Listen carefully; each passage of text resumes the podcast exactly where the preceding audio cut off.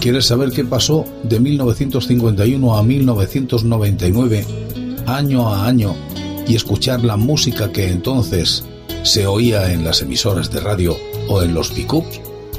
Vente conmigo. Te invito a que lo hagas en este espacio que he dado en denominar el agujero de la oreja.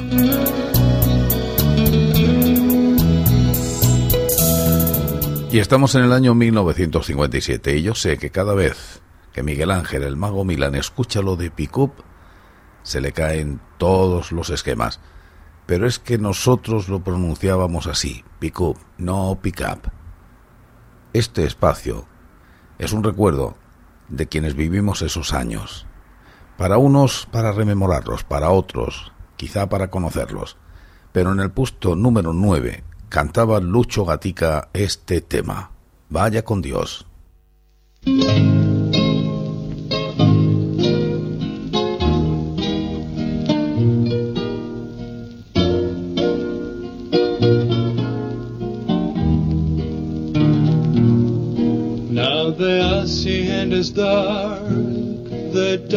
Sleeping. Now the time has come to part, the time for weeping. Vaya con Dios, my darling. Vaya con Dios, my love. Now the village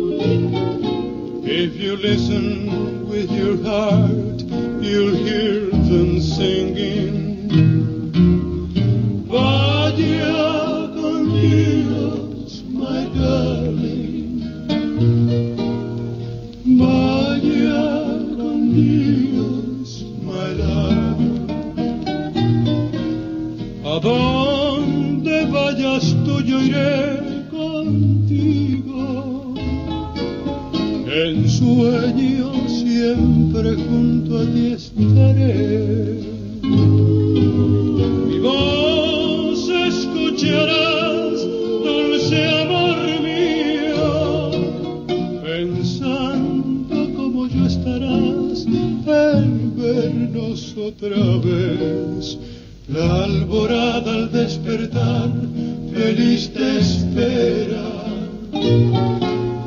Y en tu corazón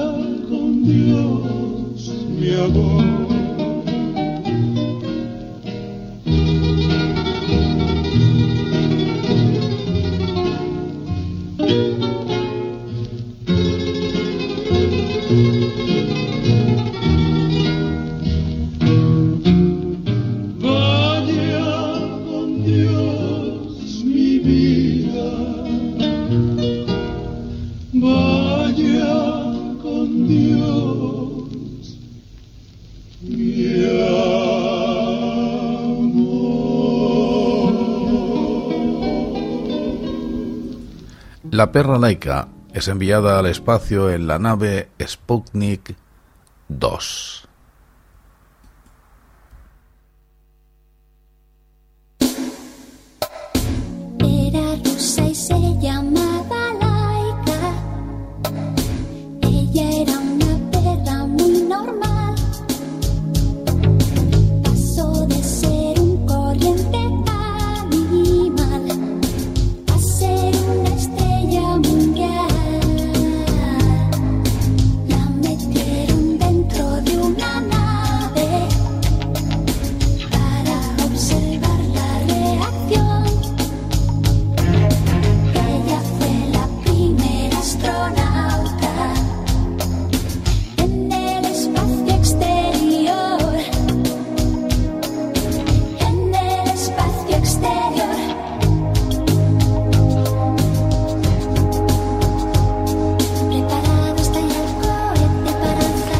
Programa Sputnik fue una serie de misiones espaciales no tripuladas lanzadas por la Unión Soviética a finales de los años 50 para demostrar la viabilidad de los satélites artificiales en órbita terrestre. El nombre, Sputnik, viene del ruso y su significado es satélite o compañero de viaje. El Sputnik 1 fue lanzado el 4 de octubre de 1957 y el 2 se lanzó un mes después, el 3 de noviembre de 1957, llevando a bordo al primer pasajero vivo, la pequeña perra Laika. Los planos de la misión no proporcionaban un regreso seguro de la nave espacial o su pasajero, haciendo de Laika la primera víctima del espacio. La perra murió debido al sobrecalentamiento del vehículo, según fue revelado en 2002.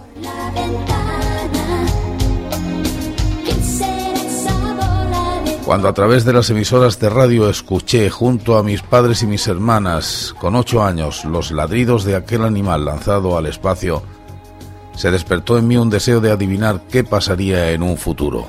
Y me planteé por primera vez que cuando llegara el año 2000 yo tendría 50 años.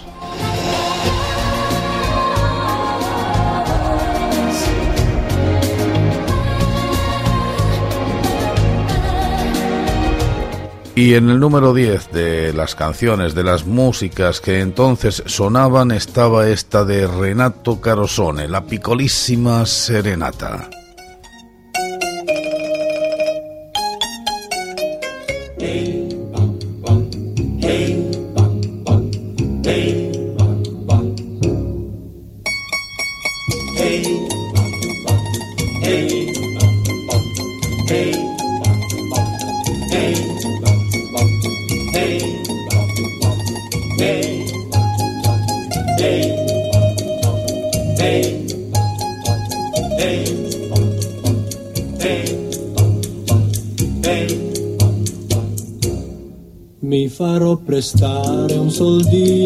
Sole perché regalare lo voglio a te. Lo potrai posare sui biondi capelli, quella nube d'oro accarezzerò. Questa piccolissima serenata con un fil di voce si può cantare. Ogni innamorato all'innamorata la sussurrerà. La sussurrerà.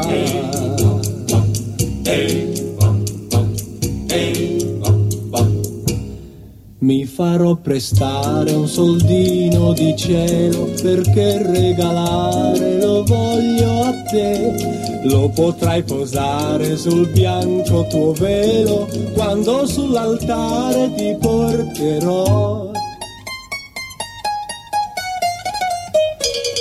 Questa piccolissima serenata con un fil di voce si può cantare. Ogni innamorato all'innamorata la sussurrerà. La sussurrerà. Questa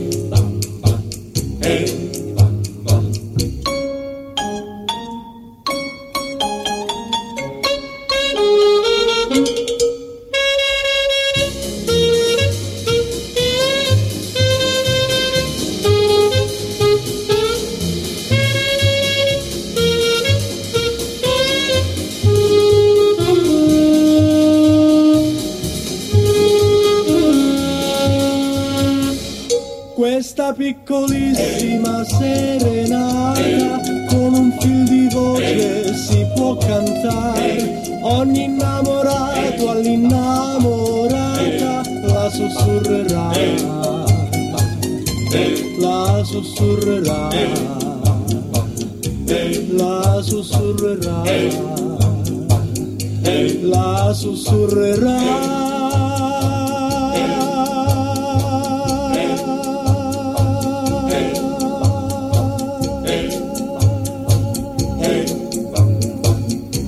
Renato Carosone y esa picolísima serenata. Ya empezaba a aparecer música de otro tipo, distinto a las coplas, aunque éstas seguían. Y aparece también el microcoche Triver.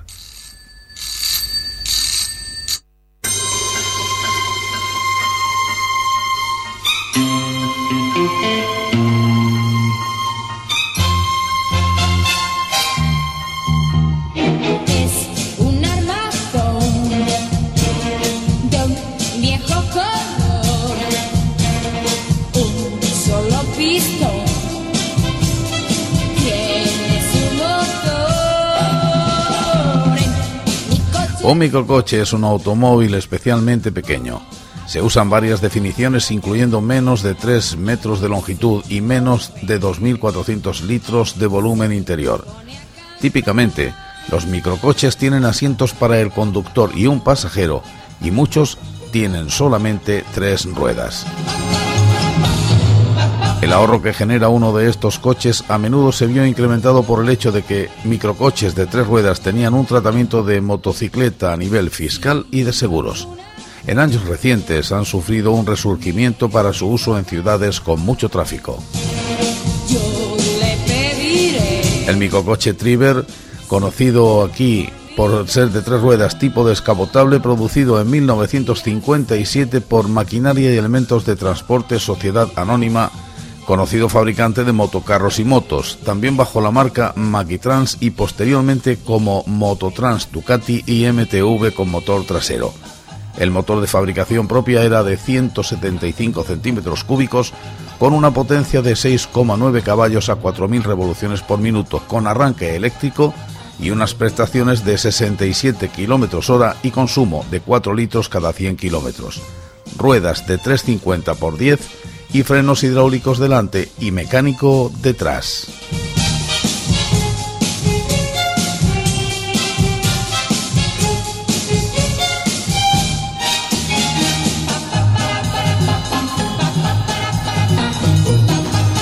Y esta es la noticia del año.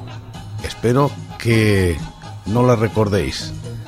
Eso sea señal de que sois muy jóvenes. Las banderas del pequeño Estado saludan los 27 días de existencia de la pequeña heredera del trono, que representa la 28 generación de los Grimaldi. Nace Carolina Grimaldi, princesa de Mónaco. Su Alteza Real, la princesa Carolina de Mónaco, cuyo nombre completo es Caroline Louise Marguerite Grimaldi Kelly, nacida el 23 de enero de 1957. Es princesa de Mónaco y por matrimonio es princesa consorte de Hannover. Es la primera en la línea de sucesión al trono y de facto primera dama del Principado desde 1982. Sus padres fueron los príncipes Rainiero III de Mónaco y Grace Kelly.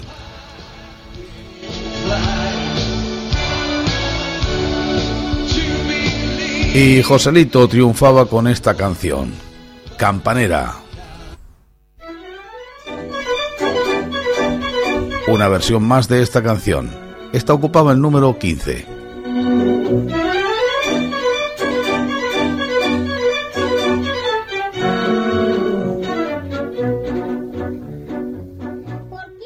En el número 16 sonaba este chulo madrileño, Pepe Blanco, con un tema titulado Pepe Blanco Madrid.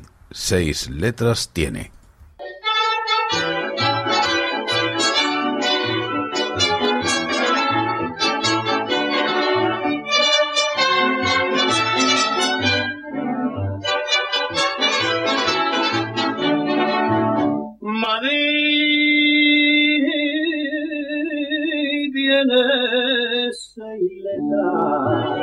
Seis gotas de rubí del corazón y tiene una chulapa con ritmo de chotice del tapón. Vaya hembra la que pasa, vaya cuerpo que quinte, por el fleco del pañuelo la salsa de capote. Madrid tiene seis notas que le cantan al bretón.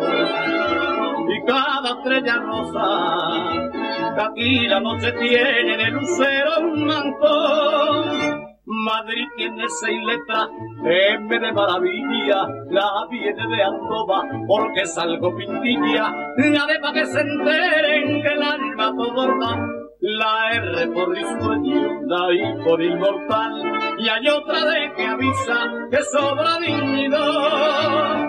Madrid tiene seis letras, seis gotas de rubí de corazón, y tiene una chulapa con ritmo de chotis en el tacón. Vaya hembra la que pasa, vaya cuerpo que quinque, por el fleco del pañuelo, la salsa de capote. Madrid tiene seis letras, seis notas que le cantan a Bretón. Y cada estrella rosa, que aquí la noche tiene de lucero mantón. Madrid, seis letras.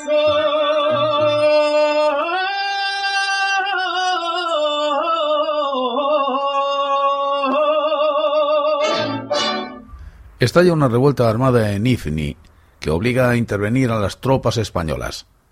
La guerra de Ifni enfrentó a fuerzas españolas con marroquíes en la pretensión por parte de estas últimas de controlar el territorio de Ifni y Tarfaya, por entonces bajo administración española como parte de sus posesiones en el Sáhara Occidental, al norte de África, entre octubre de 1957 y abril de 1958 y que culminó con el abortado asedio de la ciudad de Sidi Ifni. Esto es como Poco se después de escuchaban que España estas reconociera la noticias. independencia de Marruecos, Mohamed V reclamó la devolución de la zona de Ifni, a pesar de que el tratado firmado no incluía este territorio ni el del Sáhara y tampoco las ciudades de Ceuta y Melilla. Para rebajar la tensión existente se envían refuerzos morales a los soldados españoles que siguen defendiendo el territorio colonial en Sidi Ifni.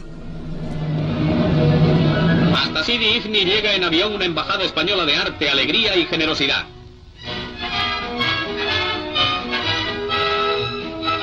Tras el cálido recibimiento en el aeródromo de la capital, los artistas españoles que van a actuar ante nuestros soldados en la noche vieja se trasladan al casino de Sidi Ifni, donde descansan unos momentos antes de comenzar su actuación.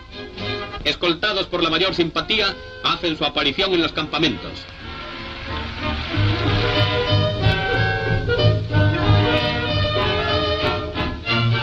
La argentina Elder Barber brinda su arte a los soldados.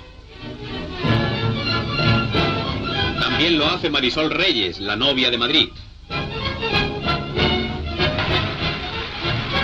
El popular locutor Adolfo Fernández organiza y presenta estas actuaciones. Carmen Sevilla, madrina de la segunda bandera de paracaidistas, despierta el entusiasmo de los soldados en uno y otro campamento. No le faltan acompañantes espontáneos para el baile sobre el tablado.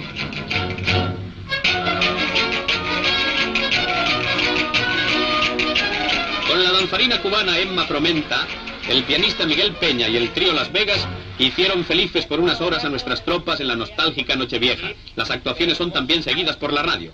Gila, el gran humorista, despierta la risa de los héroes en este paréntesis gozoso, después de tantas horas de bravura y de lucha de nuestros soldados. Actuaron en el campamento de paracaidistas, en primera línea, ante una sección de una bandera legionaria, en la comandancia de Marina, en el grupo de tiradores y en el teatro de Sidi. Trabajaron incansables e infatigables junto a los hombres que defienden el honor de la patria en los territorios de nuestra soberanía. A los artistas les son impuestas las insignias de las unidades.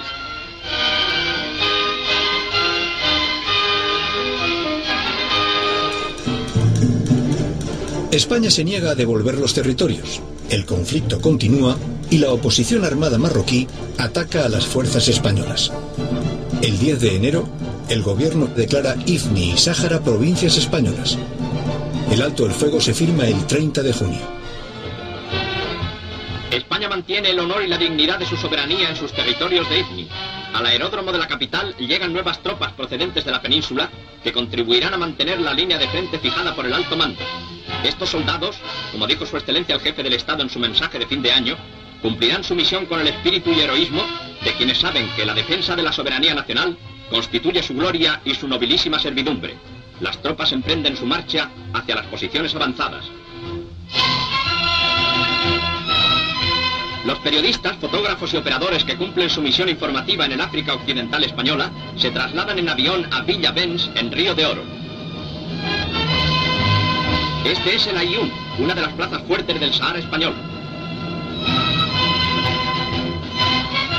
La etapa de los golpes por sorpresa ha concluido desde que el enemigo sufrió su gran derrota de Meseid.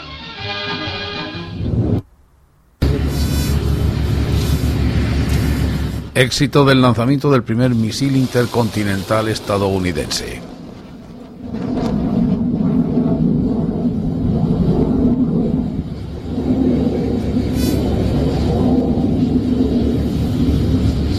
Los modernos ICBM por lo general llevan E EBURMIS, Multiple Independent Targetable Retrain Typical, cada uno de los cuales lleva una cabeza nuclear independiente y separada, permitiendo a un solo misil impactar en muchos objetivos. Los MIRV fueron una rápida consecuencia de la reducción de peso y tamaño de los misiles, así como de los tratados internacionales de limitación de armas nucleares tácticas que imponen restricciones a la cantidad de vehículos lanzadores. También ha resultado ser una respuesta sencilla a los sistemas de defensa antimisiles balísticos, siendo mucho más barato añadir más cabezas de guerra a un sistema de misiles ya existente que crear un sistema nuevo capaz de derribar las múltiples cabezas de guerra. No obstante, las propuestas para sistemas ABM han sido consideradas como impracticables y nunca han sido desarrolladas. El tema que se oía en el número 18 era de Gloria Lasso y Luis Mariano, y este canastos.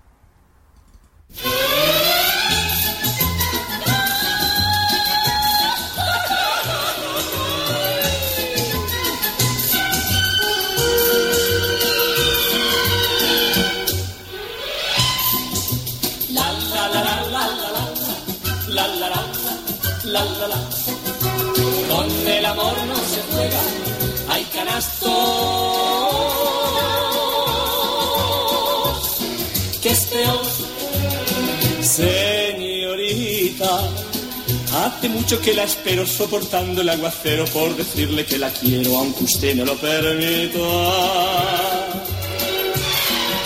Canastos, ¿Qué me responde usted?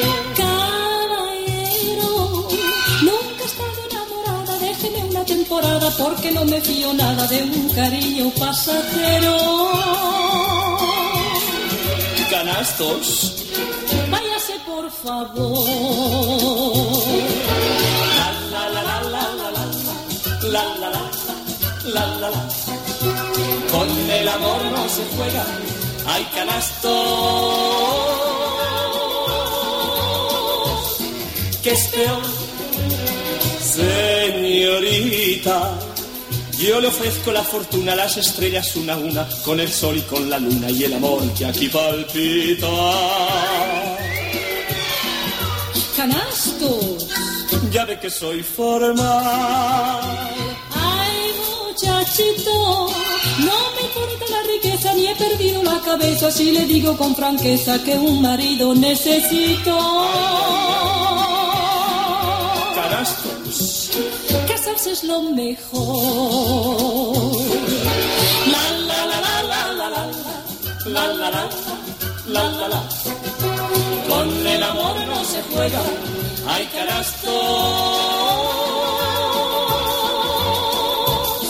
¿Qué es peor? Linda mía, cuando quiera estoy dispuesto para hacer el presupuesto de lo caro que se ha puesto pasar por la vicaría. Canastos, por algo somos dos. Amor no se juega, hay canastos que es peor. Porque el amor cuando llega es canastos. Lo mejor, con el amor no se juega, hay canastos que es peor. Porque el amor cuando llega es canasto.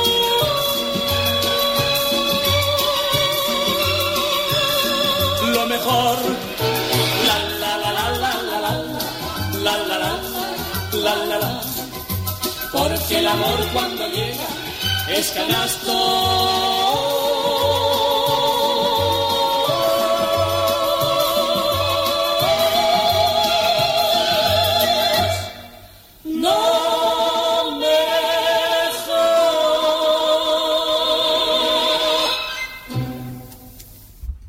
Se firmó el Tratado Constitutivo de la Comunidad Económica Europea y el Tratado Europeo de la Energía Atómica en este año de 1957. Los tratados de Roma firmados el 25 de marzo de 1957 son dos de los tratados de la Unión Europea. Ambos tratados fueron firmados por Alemania Occidental, Bélgica, Francia, Italia, Luxemburgo y los Países Bajos. El primero estableció la Comunidad Económica Europea, CEE, y el segundo estableció la Comunidad Europea de la Energía Atómica, CEEA o Euratom. Tras ser ratificados por los parlamentos de cada Estado, los tratados entraron en vigor el 1 de enero de 1958 y el tratado de la CEE ha sido modificado en numerosas ocasiones. Desde entonces, se ha cambiado de nombre desde el Tratado Constitutivo de la Comunidad Económica Europea al Tratado Constitutivo de la Comunidad Europea y finalmente Tratado de Funcionamiento de la Unión. Fueron las primeras organizaciones internacionales supranacionales después de la Comunidad Europea del Carbón y del Acero, CECA, creada unos años antes. Los tres conforman los tratados constitutivos de las comunidades europeas.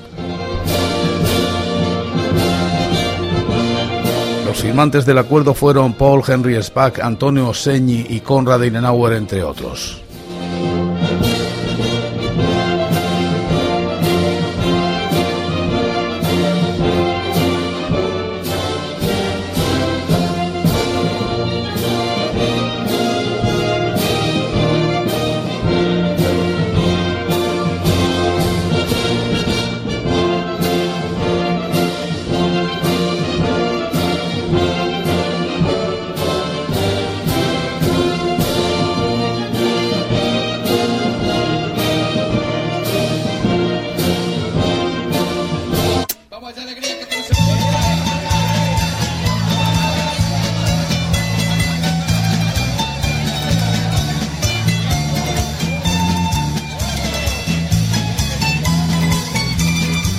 La empresa automovilística SEAT pone a la venta el primer SEAT 600. Airados los taxistas al pasar. Mañana es fiesta y no recuperable. Adencio un sol primaveral. San Marcos vuelve en la televisión. El SEAT 600, también conocido popularmente como 600, pelotilla, seilla o seita, es un automóvil de turismo del segmento A producido por el fabricante español SEAT entre los años 57 y 1973. La carretera nacional es tuya. Adelante, hombre del 600. Fue construido bajo licencia de la Fiat sobre el original Fiat 600 diseñado por el italiano Dante Giacosa, que trabajaba para la casa Fiat. El Fiat 600 original fue presentado en el Salón del Automóvil de Ginebra de 1955.